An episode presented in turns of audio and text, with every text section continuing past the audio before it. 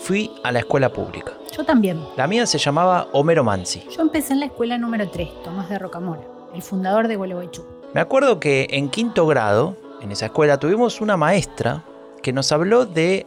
¿Te acuerdas la de las presidencias históricas? Claro, Mitre, Sarmiento, Avellaneda. Eso, eso mismo. Pero no me acuerdo de nada de lo que hicieron. En realidad me acuerdo de una sola cosa que me decía esta maestra.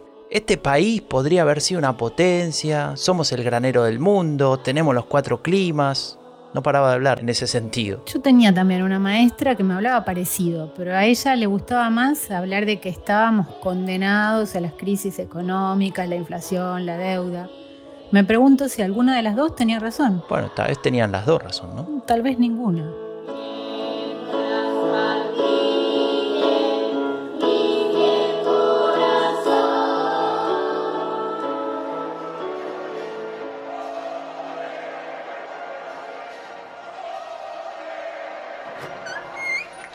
Argentina vive con un disenso distributivo estructural, vive en medio de un empate hegemónico que nunca terminó de resolver. Entonces, las reformas para mejorar la productividad, que es condición necesaria para poder cambiar los precios relativos sin reventar el salario en un mundo global, requiere del otro lado gobernabilidad. Nos da cierto orgullo. Es, eso de que todos están en un mismo plano y todos tienen capacidad de veto sobre el otro, incluso los de abajo por sobre los de arriba.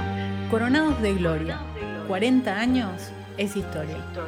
Un recorrido por la Argentina que tenemos, queremos y podemos construir. Un viaje de cuatro décadas por nuestras instituciones, nuestras ideas, nuestros modelos. Una reflexión sobre nuestro lugar en el mundo.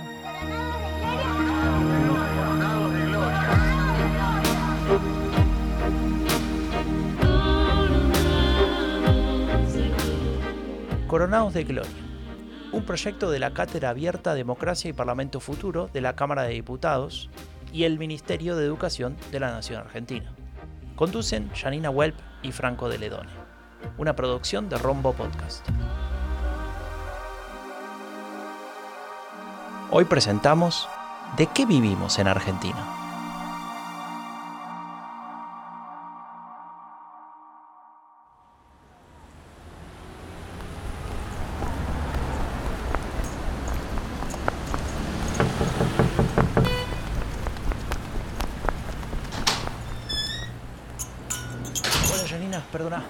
Llegué tarde porque el colectivo agarró por otro lado, me dejó como a seis cuadras. Creo que, me parece que había una manifestación ahí por el Congreso, ¿viste? Tranqui, tranqui, Pero no hay bueno. problema. Estaba la mar de entretenida repasando las entrevistas para este episodio. Viene complicado, eh, te aviso. Hoy queremos entender de qué vivimos, por qué fracasamos tanto y hacia dónde vamos. Pa, parece un tango, ¿eh? Cuando hablamos de la economía argentina.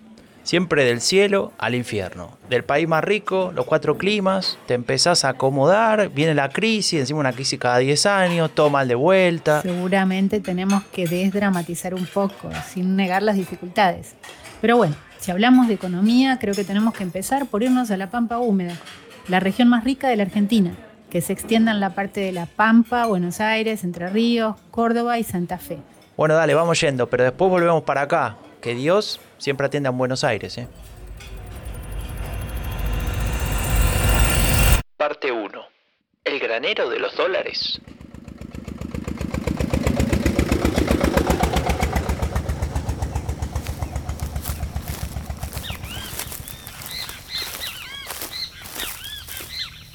Siempre que estoy en el campo, miro ese horizonte. Parece interminable. Kilómetros y kilómetros de tierra y... Che, Janina. Janina, ¿qué estás mirando? ¿Me escuchás? Sí, sí, ya sé. Ay, con la gente de las grandes ciudades. Sí, yo nací acá. Estaba leyendo el informe de la Bolsa de Comercio de Rosario. En los últimos 20 años, ¿sabías? Argentina cayó 5 puestos en el ranking mundial de exportadores para ubicarse en el 18.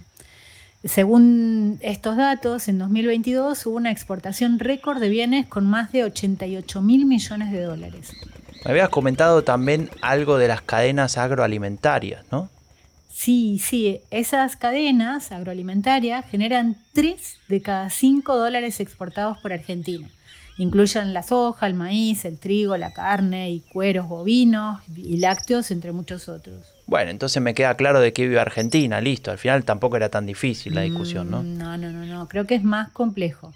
Escucha, justo lo que nos contesta Pablo Gerchunov, profesor, escritor e historiador económico argentino, al que le preguntamos sobre eso. En primer lugar, decir que en términos de comercio internacional, la Argentina efectivamente vive del campo, del campo del agro argentino como proveedor de divisas. Pero la economía y la, economía argentina es al mismo tiempo una economía muy diversificada, porque no toda economía ni toda sociedad, no toda nación se organiza y se plasma y plasma su sociedad alrededor de su sector más eficiente. Si solo viviera de su sector más eficiente, la economía, la Argentina, el territorio argentino seguiría siendo un territorio casi vacío.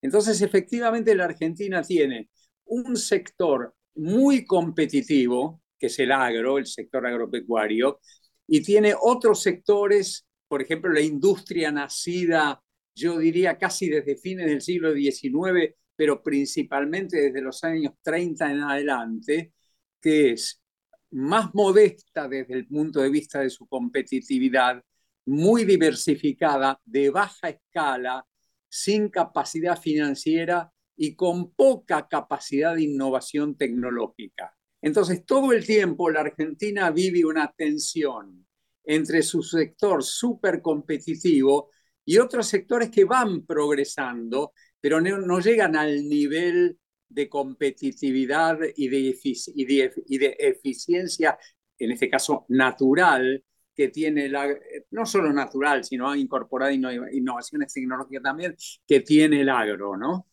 Y esa tensión es una tensión permanente que casi diría organiza a la sociedad, la provee de su conflicto más viejo un, conflicto que yo creo que está entre nosotros desde el siglo XIX. Vamos al mismo camino, no bajemos los brazos, vamos a seguir peleando, no nos queda otra.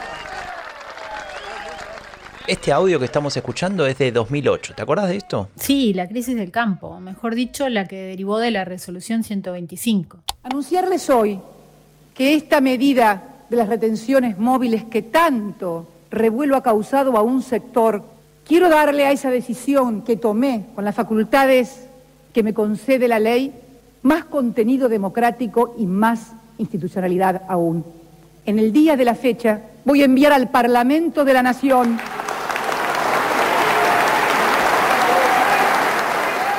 Esa crisis ilustra un problema más de fondo. Tratemos de definir mejor a este granero de dólares. Mira, Franco, hablé con Marina del Polleto, economista y directora de EcoGo. A ella le pregunté si es sostenible la matriz exportadora de la Argentina. En los años 30 se acaba el crecimiento de las exportaciones por, expansión de la frontera. Y no hubo salto tecnológico. La cosecha en Argentina entre 1930 y, 1995 era entre 40 30 y 40 millones de toneladas por año, dependiendo de si llovía o no llovía. Con lo cual, cada vez que el consumo se seguía de largo, vos llegabas a una traba en el sector externo. Eso fue el stop and go. Pero donde tus exportaciones en un mundo mucho más cerrado, digamos, este, estaban asociadas fundamentalmente al campo y toda la discusión sobre el sector dinámico versus la industria y la necesidad de reindustrializar. A partir del año 95, con la soja transgénica, vos tenés una revolución en el agro y vos tuviste un salto en la producción, pero ese salto en la producción, que vos lo ves desde el lado del aumento de las cantidades exportadas, no se compensó con los precios. Y claro, no importa solo lo que Argentina haga, sino también lo que ocurre en el mundo, ¿no?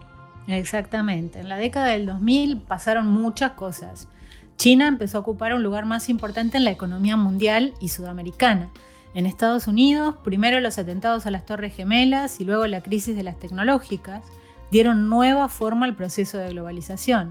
¿No te habló Marina de lo que pasó en Argentina a partir de ese momento? Porque me imagino que también acá cambiaron las cosas. Sí, sí, escuchémosla. Vos mirás entre 2003 y 2011, las exportaciones se multiplicaron por tres. Con lo cual la restricción externa tardó en llegar, a pesar de que vos usaste política fiscal extraordinariamente expansiva, política de ingresos extraordinariamente expansiva y política eh, monetaria, la tasa de interés en Argentina era la mitad de la tasa de inflación, en Brasil era el doble. Bueno, Brasil tiene moneda. En 2002, Brasil, con Lula, que era el cuco comunista, el real valía 4 pesos, hoy vale 5.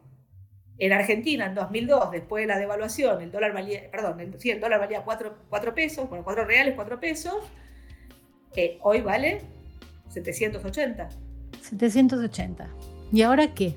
Muchas voces señalan que la solución, como si fuera una salvación, podría venir de recursos naturales como el gas o el litio.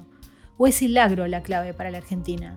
Le pregunté a Marina qué pensaba sobre esto. Luego me decís, ¿hay una posibilidad nueva? Yo creo que sí hay una posibilidad nueva. Ahora, cuando vos mirás los sectores dinámicos, la verdad que el agro es un sector dinámico, muy cascoteado por la política, por las retenciones, por la brecha, por, digo, por, por lo que quieras, pero aún así, digamos, con salto tecnológico importante y con capacidad de aumentar la exportación en un mundo que demanda alimentos y con el cambio, ¿no? digamos, con la agenda energética que tenés en el mundo, ¿no? digamos, el cambio climático y la, ¿no? el tema de las energías renovables, bueno, digo, Argentina muerde con vaca muerta, sobre todo en lo que tiene que ver con gas, cruzado por la guerra en Ucrania, también con petróleo, pero sobre todo tenés en lo que tiene que ver con la minería, cobre, litio, digamos, los metales, este, los minerales que requerís para lo que es la transición energética. Y ahí hay, este, hay inversiones. Ahora, cuando vos haces proyecciones con lo que te dice el sector que va a aumentar, o sea, con proyecciones no demasiado optimistas, pero proyecciones de aumento en las cantidades, sumando la, posibilidad de aumentar la frontera agrícola, más, el, más lo que son mineral, minería, más lo que es vaca muerta, a los precios actuales, suponiendo que los precios no suben ni bajan, yo qué sé, digo, pueden subir o pueden bajar, la verdad es que tus exportaciones de acá a 2030 se multiplican por dos. Es mucho por dos. Ahora, por dos eh, es un shock muchísimo menos significativo que el que tuviste en, la década de los 2000, que lo podés aprovechar, pero insisto, vuelvo a la matriz, a la matriz, vuelvo al triángulo, o sea, la verdad que requerís las tres cosas, requerís estabilización, requerís reformas y requerís gobernabilidad. El triángulo de las Bermudas. En realidad sería lo contrario, ¿no? En ese triángulo está la clave del diagnóstico que realiza Marina de estos últimos 40 años. Lo voy a repetir porque es interesante. Lo que hace falta es estabilización, reformas y generar gobernabilidad. ¿Y, quién puede generar estabilidad, promover reformas y sostener la gobernabilidad sino el Estado, ¿no? Me imagino, no sé, tal vez el problema es el Estado. 90.000 ferroviarios le cuestan al país 400 millones de dólares de pérdidas anuales. Prometo hacer un programa sin la chicholina, pero desnudando ideas. ¿No es mejor? Sí, ¿no? Perfecto. Ahora usted habla de privatizar y lo quieren matar. Bueno, ya no tanto. ¿Sabes quién es el que habla? ¿Cómo no voy a saber quién es? Es Bernardo Neusta. Este martes a las 22 horas por Telefe. Bueno, bueno, tampoco hace falta que me cuentes toda la promo. Neustadt hablaba de ideas similares a las de un tal Álvaro Alzogaray. Achicar el Estado es agrandar la nación, rezaba el mantra. Y es que a inicios de los 90, en frecuencia con lo que pasaba en el mundo, se hablaba de otro rol para el Estado. Parecía que más que una solución, era un problema, ¿no? Es que se podría decir que ese era el debate, al menos en ese momento, para este periodista que acabamos de escuchar y para gran parte de la sociedad. Pablo Gerchunov tiene una reflexión al respecto. Lo escuchamos. Es que la pregunta misma no tiene sentido. Uno no puede preguntarse sobre el rol del Estado con independencia del rol de los sectores productivos, del empresariado, de las clases trabajadoras, de los movimientos sociales. Es un todo imbricado. Yo siempre le digo a mis alumnos que no me hablen del Estado, porque el Estado viaja en el bus conmigo cada vez que yo vuelvo a casa. ¿Qué quiero decir con esto? Digo, el Estado son los jubilados, el Estado son los empleados públicos, el Estado es el, es, el ferrocarril en el que viajo. No hay un destino de la Argentina que se resuelva por la vía de eh, recortar solamente eh, las dificultades y las debilidades del Estado argentino. No existe eso. Uno tiene que plantearse el problema ampliando el foco, ampliando el foco y plantearse entonces la cuestión como una cuestión de la sociedad toda. Una vez que uno hace eso, efectivamente ocurre como ocurre siempre con la historia. El rol del Estado puede ir cambiando con el tiempo. estoy, creo que la, idea, la noción de reforma del Estado es una noción muy propia de esta época y legítima, y, y ciertamente legítima, y plantearse el Estado es un problema es eh, no, nos conduce necesariamente al fracaso. Clarísimo, Franco, el Estado no es el problema, pero igual, de todas maneras, el Estado tiene problemas. Y la sociedad argentina parece haber aspirado históricamente a tener un estado del bienestar potente. Sobre esto te propongo que escuchemos a Marina del Polleto. Argentina se caracterizó en la región por tener una economía de bienestar, digo, no como la europea, porque la calidad es distinta, pero tenía una economía de bienestar, tenía salud pública, educación pública, educación pública en los tres niveles, primario, secundario, universitario, seguridad pública, este, o sea, es un, es un Estado más grande que el resto de la región, digo, siempre lo tuviste. Eh, el Estado siempre tuvo problemas de financiamiento, pero digo, el Estado históricamente en Argentina estaba en la zona de veintipico puntos de producto. A diferencia de la región, la Argentina es un país federal. Digo, Chile es unitario, Uruguay es unitario, Brasil es federal. Digo, los países federales tienen estados más grandes que los países unitarios. Digo, simplemente por el tamaño que tienen las economías provinciales o los propios municipios. Digo, tiene que ver con la, forma en la cual se, se, diagramó el país. Argentina siempre tuvo históricamente problemas de déficit fiscal. Entonces, el problema que tenés es la calidad del gasto público. Ahora, la calidad del gasto público hace que las clases medias en Argentina tiendan a pasarse hacia el gasto privado. Entonces, las clases medias que cuando yo era chica mandaban, ¿no? falda, digo, iban al colegio público, al, secundario público y a la educación pública, hoy te prolifera la educación privada. Primaria privada, secundaria privada, educación privada. La salud, el hospital público, que es para todos, hoy convive en tres regímenes de salud. El público, los sindicatos que lo reciben, en, digamos, este, los entrega este, Hungría en, los 60 a los sindicatos, este, las obras sociales, y después el régimen de privadas. Entonces las clases medias, la verdad que están enojadas, no quieren financiar un Estado que no les provee bienes públicos. El mercado laboral no crea empleos este, formales. O los empleos formales que crean, digamos, no son de calidad. Eh, los sectores de más abajo se cayeron del mercado formal, entonces digo, tenés un Estado que provee jubilación para todos, pero solamente paga este, el 40%, aporta, un Estado que provee salud y educación para todos, pero que en realidad los que financian con impuestos no los quieren pagar porque tienen que pagar aparte. O sea, lo que estás es cerca de lo que es la ruptura del contrato social. A mí me gustan más las economías este, nórdicas, o sea, con estados grandes, eficientes, donde tenés un esquema redistributivo del sector público. Lo que seguro no podés tener es este, el gasto de Suecia con los impuestos de Paraguay. Che, Janina, ya se, ya se hizo de noche. ¿Por qué no nos vamos para el pueblo y seguimos hablando ahí? Dale, vamos al boliche de Manciel que podemos comer algo mientras seguimos trabajando otro rato.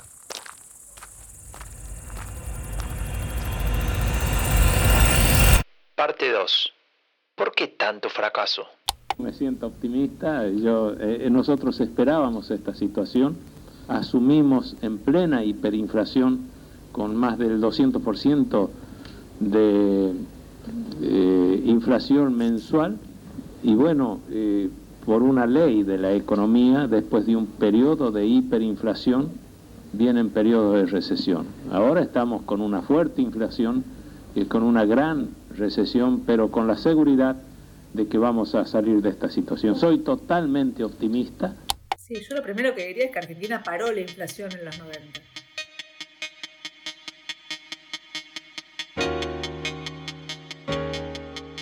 Paró la inflación escuchábamos que lo decía Marina Dalpolleto y antes de ella escuchábamos al expresidente Carlos Saúl Menem. Sí, en realidad para una hiperinflación, que es mucho más.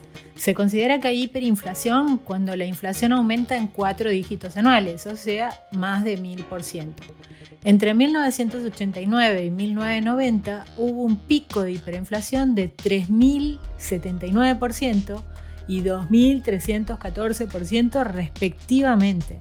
En 1991 bajó el 84%, imagínate, de los 3.000 del 89 parecía que se estaba en la gloria, ¿no? Pero sí, totalmente, pero para entenderlo bien, Eh, ¿Me podrías dar un ejemplo? Mira, cuando era chica me acuerdo de estar haciendo la fila en un supermercado y que suba el precio de la leche antes de llegar a pagarla. Era el supermercado del Picaflor, que ya no existe. ¿Sabes que también me acuerdo de algo ahora que mencionas eso? Un billete de mil australes, que poco tiempo después se transformaba en una monedita de mil australes. Una locura. La cuestión es que el gobierno de Menem en 1991 consiguió algo impensado para cualquier argentina o argentino de ese momento. Argentina, igual que la mayor parte de los países de la región, tuvo hiperinflación en los finales de los 80 y tuvo altísima inflación desde mediados de los 70. 15 años de tasa de inflación arriba del 100% anual, muchos años arriba del 300. Y en los 90, fines de los 80, principios de los 90, en toda la región vos tuviste programas de estabilización que funcionaron para parar la inflación, programas que estuvieron enmarcados, muchos en lo que era la lógica del consenso de Washington. Entonces Argentina pasa, yo digo, de la hiperinflación a fines de los 80, 89 y una segunda hiper en los 90, antes de que Menem logre estabilizar con la convertibilidad, donde la demanda de la sociedad era bajarme la inflación, a un hiperdesempleo a fines de los 2000, 2001, 2002, donde la demanda de la sociedad era bajarme el desempleo.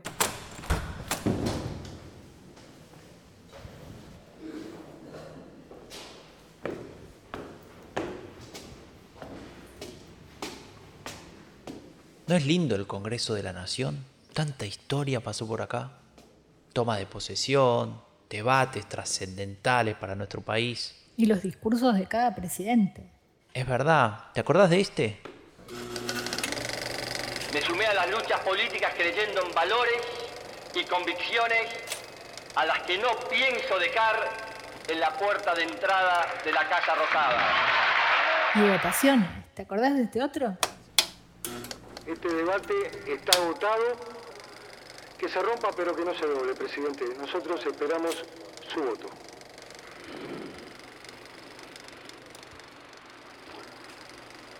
Que la historia me juzgue. Pido perdón si me equivoco.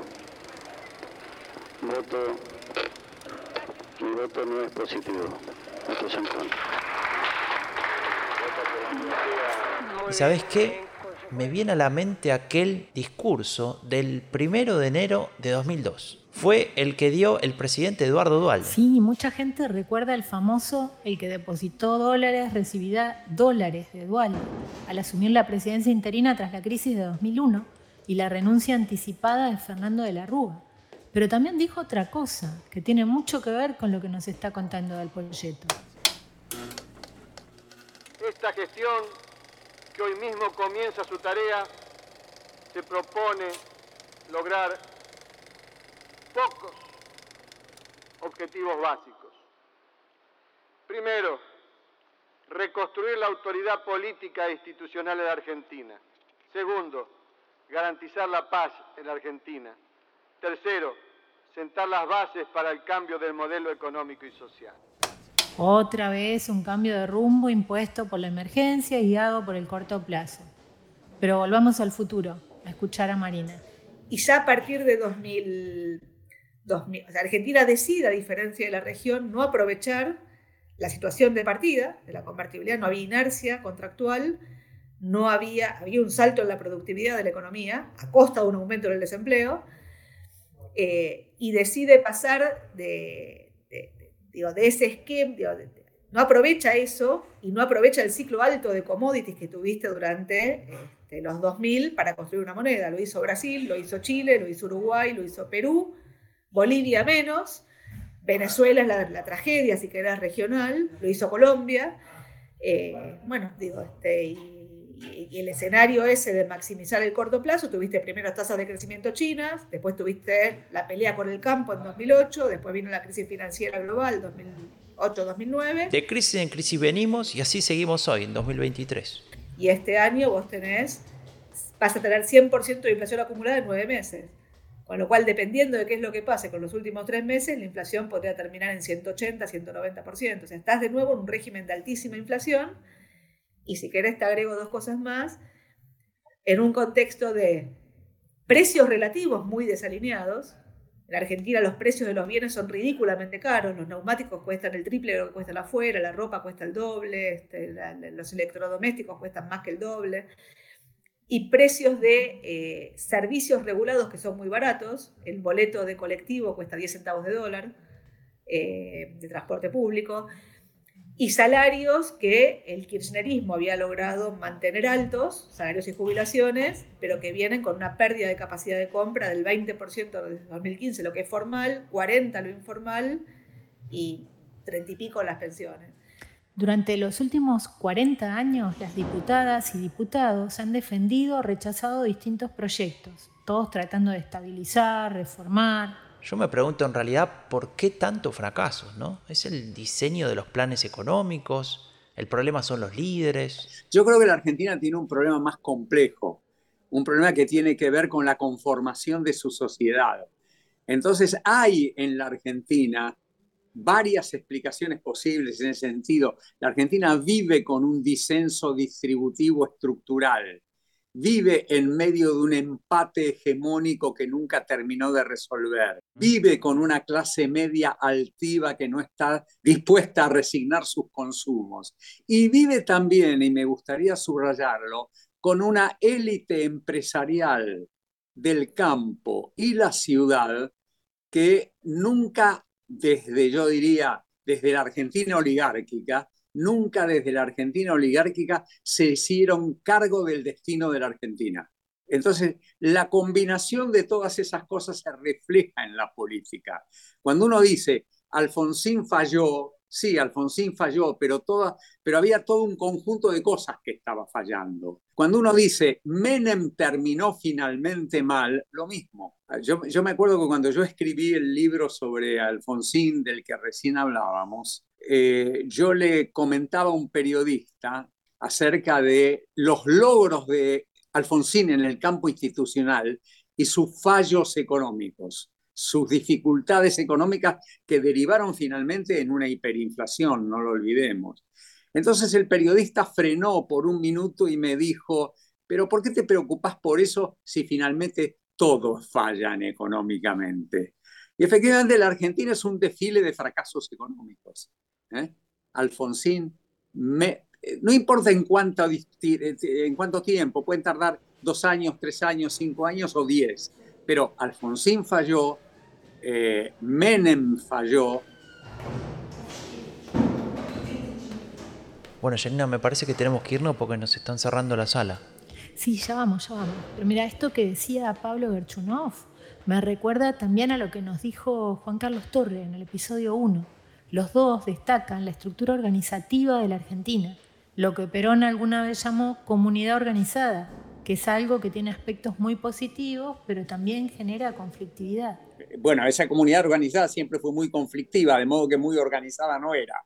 Pero efectivamente había grupos, había colectivos, y esos colectivos estaban en tensión entre sí los de abajo y los de arriba, los de arriba y los de abajo. Y eso a los argentinos nos da cierto, esto es un secreto, nos da cierto orgullo. Es eso de que todos están en un mismo plano y todos tienen capacidad de veto sobre el otro, incluso los de abajo por sobre los de arriba, le genera a la Argentina la ausencia de un horizonte de largo plazo y a la vez cierto orgullo por ser una sociedad tan igualitaria. Che, Janina, no sé por dónde salimos. Franco, ¿es broma? Parte 3. ¿Cómo salimos de esta? ¿Quién se hace cargo de hacer el ajuste que requiere la economía de Argentina desde el gobierno? ¿Le toca a este gobierno o le toca al gobierno que viene? ¿Lo escuchaste? Pero siempre la salida tiene que ser por la negativa. La palabra ajuste me hace acordar a otra que está muy de moda, que es la palabra sacrificio. Yo creo que en la Argentina hay que convocar, sería mucho más atrayente para una sociedad apática y enojada, eh, sería mucho más atrayente si la convocaran a un esfuerzo colectivo, no a un sacrificio individual. un esfuerzo colectivo es una cosa muy distinta a sacrificio individual. Primer, el primer punto que quería marcarte. El segundo punto que quiero marcarte es que yo invertiría, pues yo, yo no soy nadie hoy eh, en, términos del debate de la política, quiero del debate político, pero sí yo creo que invertiría los términos hacia a, futuro. Invertir los términos a, a futuro quiere decir, tratar de transmitirle a esa sociedad cuál es, cuál es la estación de llegada. Mostrarles el vergel antes de atravesar el desierto. Además del ajuste que acaba de poner en cuestión Gerchunov recién, aparece otra solución mágica que se menciona a menudo. Se la llama la dolarización. Y sobre esto, Tal Polleto nos decía lo siguiente. La dolarización no es un programa de estabilización, o sea, el régimen cambiario es parte del programa, pero no es el programa. Vos tenés que corregir los precios relativos y la devaluación que requerís para corregir la brecha es peligrosa, este, requerís hacer la consolidación fiscal, la devaluación te va a permitir, si bajás el, aumentas el costo de las importaciones y reducís la brecha, bajar tu nivel de importaciones y que el Banco Central empiece a comprar dólares, y la devaluación te va a corregir el excedente de pesos que tiene la economía. Requerís conseguir acceso al crédito, requerís embarcar un acuerdo con el fondo, vas a requerir desindexar parte del gasto, o sea, requerís un montón de cosas, pero el régimen cambiario es parte de. Yo creo que vos deberías, al principio seguro que vas a usar el ancla cambiaria, pero no perpetuar el ancla cambiaria en un esquema de, digamos, este, tan rígido como la organización. Y mucho menos, yo creo que debería ser un esquema de programa monetario, para empezar a recrear la moneda. Ahora, la estabilización requiere dos patas más. Una pata son las reformas. Y después el segundo punto es la gobernabilidad. Entonces, las reformas para mejorar la productividad, que es condición necesaria para poder cambiar los precios relativos sin reventar el salario en un mundo global, requiere del otro lado gobernabilidad. Y la gobernabilidad te cuesta en términos fiscales. O sea, son las tres cosas del simultáneo. La convertibilidad mantuvo la gobernabilidad con una regla cambiaria rígida que generó una, sensación de alivio en, los, en los ingresos de la gente, donde todos de golpe nos sentíamos ricos, porque ganábamos en dólares. Pero la contracara del shock de productividad la convertibilidad fue un aumento del desempleo del 6% que tuviste durante los 80 al 18%. Y cuando vino la crisis del 2001, el desempleo, con ya varios años de recesión, estaba en el 25%.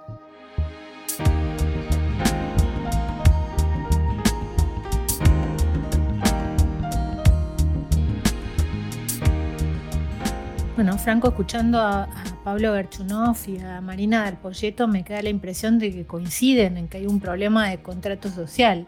Gerchunov hablaba del horizonte compartido, de que necesitamos... Un Moisés que nos muestre el punto de llegada, no que nos diga que hay que atravesar el desierto. Digo, estamos un poco cansados de que nos pidan atravesar el, atravesar el desierto, ¿no? Digo, hemos atravesado, en el fondo la Argentina está atravesando el desierto hace mucho ya. Entonces, me, parece que va a ser escuchado aquel que creíblemente narre una historia sobre a dónde vamos a llegar con, con nuestro esfuerzo, siendo ese esfuerzo un esfuerzo colectivo. Y por último te diría, está claro que si en ese esfuerzo colectivo no somos equitativos, si, vamos, a, si vamos a pegar más duro sobre los de abajo que sobre los de arriba, entonces eso va a fallar, va a farcar, no, no, importa si me gusta o no me, no, me, no importa nada mi opinión, va a fracasar. Eh, y ahí entonces quiero volver a, una, a un tema que hablamos hace un rato.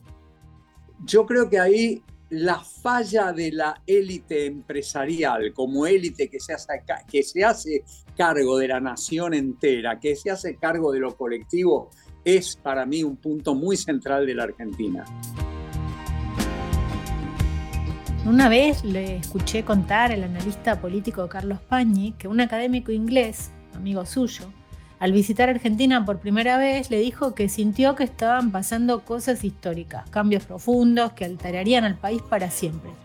En visitas posteriores, le decía, empezó a ver que esa es la situación casi constante en Argentina, donde siempre parece que va a cambiar todo y al final no cambia tanto. Yo no sé si es así, pero sí queda claro que algunos cuantos problemas se repiten cíclicamente, aunque cada ciclo también tiene sus especificidades. Sabes que me quedo reflexionando sobre esto y me, me nace un impulso, ¿no? De pensar un poco más en el largo plazo. Tal vez la educación y el trabajo marquen el camino. Tal vez por ahí deba seguir nuestro viaje, ¿no?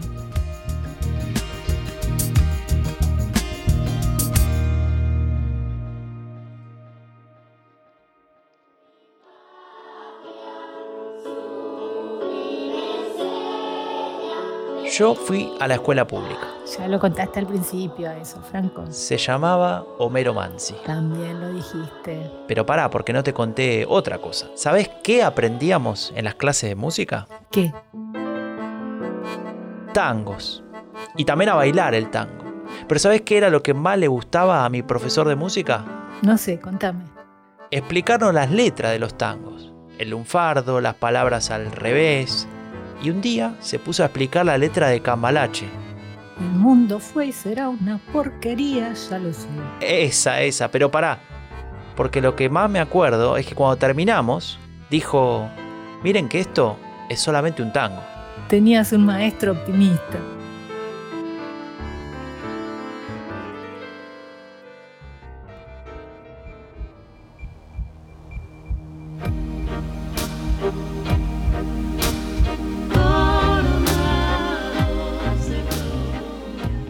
De Gloria, 40 años es historia. Un proyecto de la Cátedra Abierta Democracia y Parlamento Futuro de la Cámara de Diputados y el Ministerio de Educación de la Nación Argentina. En colaboración con la Universidad Nacional de San Martín, la Universidad Nacional de Rosario, la Universidad Nacional de La Matanza y un conjunto de especialistas y académicos de universidades españolas. Conducción, Janina Welp y Franco de Ledone. Música original de Mogri, Martín Mórtola y Nicolás Grimi una producción de Rombo Podcast.